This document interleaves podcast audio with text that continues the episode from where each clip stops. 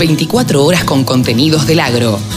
Llegó la radio del campo. Javier Labría, el periodista de ovinos de la Argentina. Por supuesto, periodista de ovinos que trabaja en Canal Rural y trabaja para algún otro medio también o no, Javi. ¿Cómo te va? Buen día. Carlito, ¿cómo estás? Buen día, ¿cómo te va? Muy bien por acá. Bien, te preguntaba si trabajás para algún otro medio que sea Canal Rural. No, solamente Canal Rural, exclusivo con Guarino Producciones y bueno, compartimos estos espacios, además, bueno, Instagram, pero también bajo la misma órbita. No, claro. Bueno, la radio del campo no pertenece a ese grupo, así que estaríamos robándote de alguna manera un poquitito con la anuencia de ellos, para que nos comentes todo lo que tiene que ver con ovinos. Javi, vos sos un tipo que, que anda, que va, que charla, que se entusiasma con el, con el tema ovinos, que es un curioso de todo este tema. ¿Cómo estás viendo vos este cambio a la virtualidad? Si es que puede beneficiar, perjudicar o cómo afecta a, los ovinos o, a los productores de ovinos esta virtualidad? Afecta de varias formas y da lo que en el famoso FODA, ese cuadro de fortalezas, oportunidades, debilidades y amenazas, eh, le da la posibilidad y acá es donde tenemos la oportunidad. Porque esta virtualidad permite hacer los remates y algunas otras formas de mostrar animales eh, a través de las pantallas. Cuando hablamos de mostrar a través de las pantallas, uno dice, pero yo no lo veo, o sea, no puedo tocar al animal.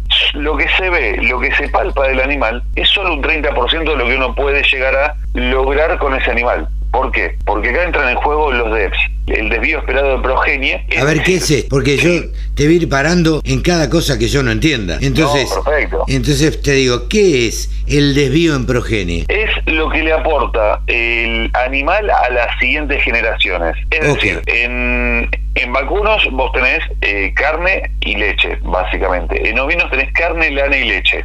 Okay. Entonces, se analizan, eh, obviamente esto también se hace en vacunos y se hacen en otras especies también, se analizan algunos rasgos que ese animal, por general estamos hablando de pedigree por una cuestión de genética, que ese animal le va a brindar a las siguientes generaciones, teniendo en cuenta que el macho le aporta el 50% de las características. En el caso de los de los ovinos, eh, los dos aspectos que, que se miran mucho y que hay dos razas que se utilizan mucho en nuestro país que utilizan los DEPS es la finura de la lana y mm. la cantidad de carne que genera ese animal. Entonces, en las siguientes generaciones, si se trata de un animal con, con preponderancia carnicera, va a brindarle esa, esos genes para que la siguiente generación tenga un poco más de generación de carne. Si vos, si vos y después volvemos al por qué te explico esto. Si vos eh, buscas afinar la lana, vas a buscar animales que tengan lana más fina que los padres.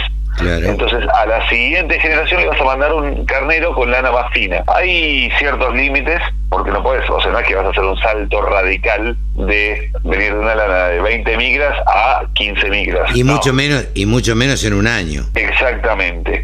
Vas a notar una diferencia pero también tenés que ver, tenés que hacer un balance de qué penalizás, porque si vos le das mucha mucha cualidad de lana fina, pero ese animal es medio flaco, para decirlo de una forma rápida, eh, capaz que penalizás en la siguiente generación lo que es la carne de ese animal. Entonces tenés que ver qué es lo más adecuado para tu majada en la siguiente, o sea, en la siguiente generación. Cuando vos llamás penalizás, es lo que de alguna manera resignás. Exactamente. Bien. Así es. Eh, Ahora, ¿por qué te digo esto? Porque en un remate, cuando vos vas a ver el animal, vos lo ves en el video, lo ves caminar, no lo palpás y abajo de esa lana está la, está la carne, está la condición corporal, están los cuartos, están todas esas cosas que se pueden ocultar, inclusive hasta la curvatura de la, de la columna, básicamente, que vos ves el lomo que puede ser un tubo, pero quizás se hizo un buen recorte de lana, casi, vamos a decirlo, se le hizo una buena peluquería, y el animal vos, lo ves que es un tubo, pero adentro no es un tubo. Claro, eso te iba a decir. Con una buena tijera de esquilar, yo te hago un animal parejito o no. Exactamente. Entonces, hay ciertas cosas que te las da la vista y ciertas cosas que te las dan los DEPS. Esos números que son, entre otras, entre otras las más nombradas son la circunferencia escrotal, el espesor de grasa dorsal y el área de ojo de bife. Esos son los tres que se miran, o sea, tres de los varios que se miran y uno también se conoce, o sea, en el caso de los animales de laneros, se conoce la finura de la lana y algunas condiciones más, sabe qué le va a brindar a la siguiente generación, entonces uno en un remate por pantalla ya empieza a elegir de antemano. Y acá entra en juego otro detalle que es muy importante, otro detalle. Uno es la preoferta.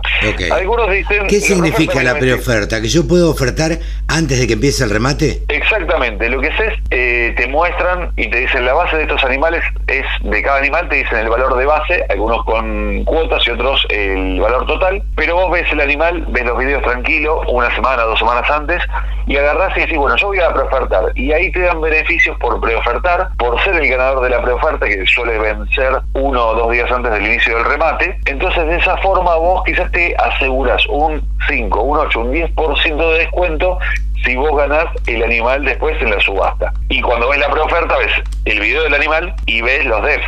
Entonces ya más o menos empezás a elegir por los devs y después terminás de elegir, por ejemplo, si lo ves al animal, que puede tener unos devs excelentes, pero es rengo, para decirlo rápido, es, o sea, es un animal que quizás tiene las patas demasiado juntas en los aplomos y puede generarle algún perjuicio. Cuando el animal crece, tiene que soportar una estructura física de 80, 100, 120 kilos, entonces quizás las patas no están del todo parejas, eh, los cuartos no, no tienen un buen aplomo, y hay detalles que hay que mirar más allá de los devs. Entonces se complementan. Y ahí la pregunta, ¿me sirve esto? ¿Me sirve solo verlo? No. ¿Me sirve solo los devs? No. Las dos cosas van de la mano. Y ahí es donde uno va a, generar un valor agregado en el remate, va a generar un atractivo mayor. Lo, que pregunto es, lo que te pregunto a vos como especialista en esto, vos estás queriendo decir que los remates online o los remates televisados o los remates grabados solamente no sirven. Lo, lo, ideal serían los remates presenciales. Los remates presenciales todos no se pueden hacer y la ventaja es que por ahí alguien que está en Salta puede comprar un animal que esté rematándose en la rural de Comodoro Rivadavia. Estos serían los beneficios. Pero también existe una dificultad a la hora de poder palpar, de poder tocar ese animal, de verlo, de verlo de cerca, de ver la finura de la lana, de ver la carne, de ver la estructura del cuerpo, un montón de cosas, ¿no es cierto? Sí, y mm, igualmente teniendo en cuenta si yo pongo en la línea, o sea, en pros y contras, prefiero pero por lejos un remate, si tengo que elegir entre uno y el otro, o por pantalla, prefiero uno que sea por pantalla. Yo, Javier Lauría. ¿Por qué? Eh, porque yo voy a mirar el animal, tengo los datos y no tengo, o sea, no tengo que ir hasta el lugar a ver el animal. No, no, eso, eso es seguro. Eso seguro. Sí, Eso seguro. No tenés que ir hasta a ver el animal, Javi. Primero que el, el, remate, y yo acá no quiero entrar en una discusión con vos, ni mucho menos. No, al contrario, siempre, Claro, los productores agropecuarios están acostumbrados y hacen medio como un culto del remate. Sí. O sea, es una, una ocasión para la reunión, para, para intercambiar, para encontrarse con otros colegas, para comerse un asado, tomar algo, para charlar, para intercambiar opiniones, en fin, esto como beneficio. Ahora, como beneficio de que no tengo que viajar, pero ni hablar.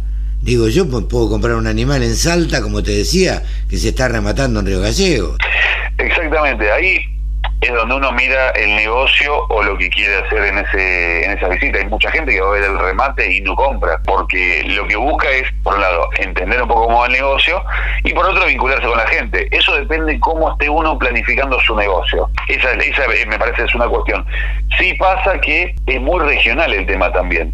Si vos haces un remate solo presencial, lo ven los que están ahí en la zona los que están 200, 300 kilómetros. Sí, claro. Y si te llevaste el carrito, si te llevaste la camioneta con la caja, perfecto, habilitado por Senasa, por supuesto. Yo ahí pongo, si digo, si puedo elegir entre, si tengo que elegir entre uno y otro. Ahora, si puedo hacer las dos cosas, es decir, físico y por pantalla, es la panacea, porque recibís a la gente, obviamente con los protocolos hoy día, recibís a la gente que quiere verlo, palparlo, pero también alguien que está lejos, que dice, yo no me puedo hacer, suponete, eh, 1500 kilómetros para comprar un animal que quizás es por uno solo, eh, y de 1.500 kilómetros me sale más caro todo lo que gasto en combustible y peaje y todo el traslado y demás, que el animal en sí quizás. No tanto, pero te hace una diferencia.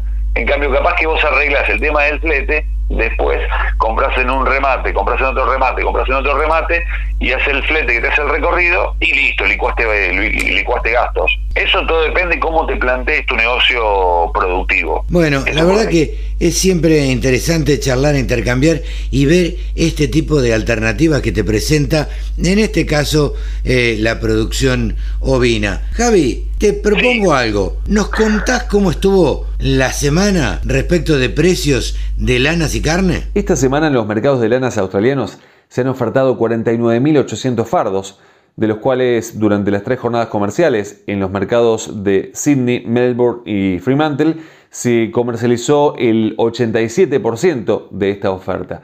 Recordemos que para lo que fue el cierre del periodo anterior se habían inscrito para estos días 52.800 fardos. Estamos a 12 de febrero, se está celebrando el Año Nuevo Chino, el Año del Wei, sin embargo, en comparación con años anteriores, por orden de las autoridades eh, mayores del gigante oriental, no mermó tanto la actividad y eso justamente hizo que no se trasladara tanta gente para evitar algún inconveniente mayor en tiempos de pandemia y se mantuvo esa actividad, por lo cual la demanda china estuvo presente en las subastas durante las tres jornadas comerciales y los periodos anteriores y lo seguirán haciendo durante las próximas semanas. Y ellos constituyen la principal mano, la principal demanda en estas subastas. En cuanto a los números, en cuanto a los valores, se ha comercializado con valores positivos para las lanas que están por debajo de las 20 micras, sin embargo por encima han sufrido quebrantos. Pero analizando la paridad cambiaria como una mejora para el dólar australiano, si lo traspolamos al dólar estadounidense, veremos que en el sistema CPIM no hay tantos quebrantos porque esa paridad favorece a lo que son las cotizaciones que veremos para referencias de nuestro país. Por otra parte, también estuvieron participando naturalmente compradores europeos y en casos puntuales compradores italianos que fueron a buscar lanas específicas para la calidad que están necesitando y también la participación del el subcontinente indio. En cuanto al mercado neozelandés, fue chica la oferta de esta semana, fue para la isla norte, perdón, para la isla sur nada más, unos 6.900 fardos, pero para la semana próxima estaríamos hablando entre, entre las dos islas de 15.400 fardos. Y el mercado de lanas australianos tendría una oferta de unos 48.800 fardos para tres jornadas comerciales. Vamos a ver cómo se reflejan estos valores en el sistema CIPIM. La lana superfina de 17 micras con 60% de rinde, la preparto 7 dólares con 55, la posparto 7 dólares con 29, 20 micras 55% de rinde, 4 con 25 y 4 con 14, 24 micras y media de 60% de rinde, 3 dólares con 11 y 3 con 7 centavos. Ya pasamos a una cruza patagónica de 27 micras con 55% de rinde, 1 dólar con 91. Vamos a lana Corriel, provincia de Buenos Aires, 27 micras, 60% de rinde, 1 dólar con 97. 28 micras y media, lana Corriel, zona litoral, 68% de rinde, 1 dólar con 71 y 32 micras, lana Romney, zona provincia de Buenos Aires, 60% de rinde al peine, 99 centavos de dólar. En cuanto a lanas, como les decía, la oferta para la semana próxima en, los mercados australianos es inscritos al día de hoy 48.800 fardos. En cuanto a la carne ovina no hubo tantos movimientos eh, en cuanto a los valores, así que vamos a repasar los números sin cambios respecto de la semana anterior.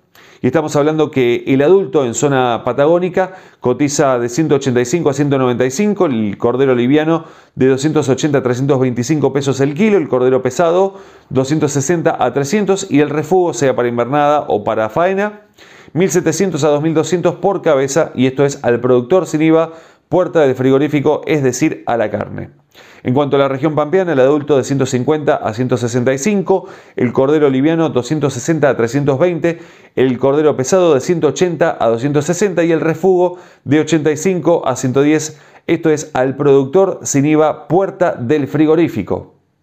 Aprovecho la oportunidad para invitarlos a pasar por nuestro Instagram arroba del sector ovinos, ahí volcamos toda la información, así como lo hacemos también en ovinos.delsector.com. Aprovecho la oportunidad para saludar a toda la comunidad china, deseándoles un feliz año del Wei y estaremos reencontrándonos en la próxima. Yo soy Javi Lauría y les agradezco muchísimo que estén ahí del otro lado. Quédense en la radio del campo. 24 horas con contenidos del agro. Llegó la radio del campo.